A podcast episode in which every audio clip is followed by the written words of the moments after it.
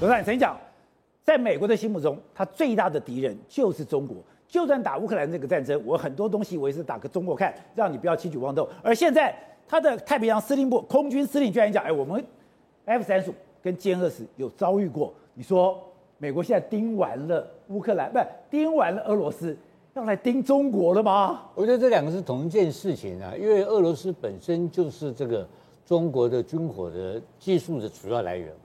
那这次被考验了嘛？当然空军没有被考验，可是你看陆军大部分都已经失败。对，啊，因为看出来最重要的就是说，俄罗斯这次展现出来的所最重要的协同作战，这个系统化的东西已经输掉了嘛。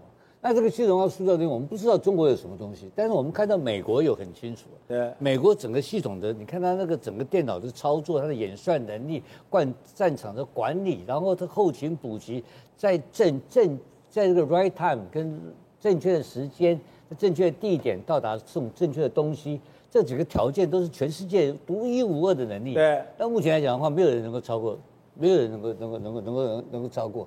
所以呢，今天这个哈，我觉得很有趣。这个这个，就是很有趣的这个美军这个太平洋总司令啊，太平洋空军司令在评论啊，就是歼二十跟 F 三十五。但我认为这还不是一个级数上面的东西。你要知道，美军每一次在打仗的时候都要做一个很重要的工作。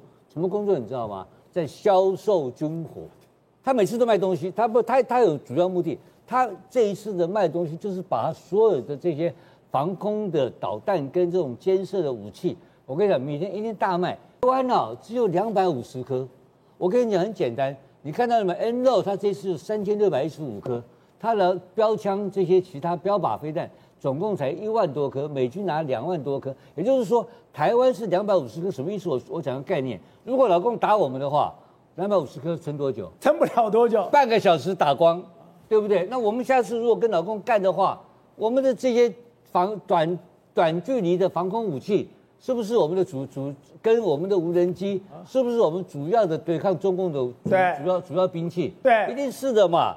那我们一定要跟他买嘛，那两百五十颗明明明显不够嘛，这样打的话要两要两三万颗才够啊，两三万颗我们的飞机都不要买了，所以这个就是说他在做一个非常重要的一个武器的展示跟后面的武器的销售，他因为他最重要的销售对象是谁？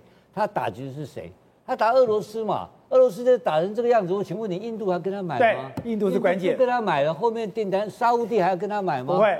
啊，中东国家全部都订单哦，全部都还有东南亚，对，东南亚更别，东南亚比较穷，但是要有钱的国家就是两个大国家嘛。那印度是主要的嘛，他把印度这个订单抢过来的话，那你知道会变成什么情况吗？地缘政治完全改变了嘛，因为俄罗斯不能作为印度的军火供应商的话，他就没有能力在印度跟中国中间扮演一个共青的角色。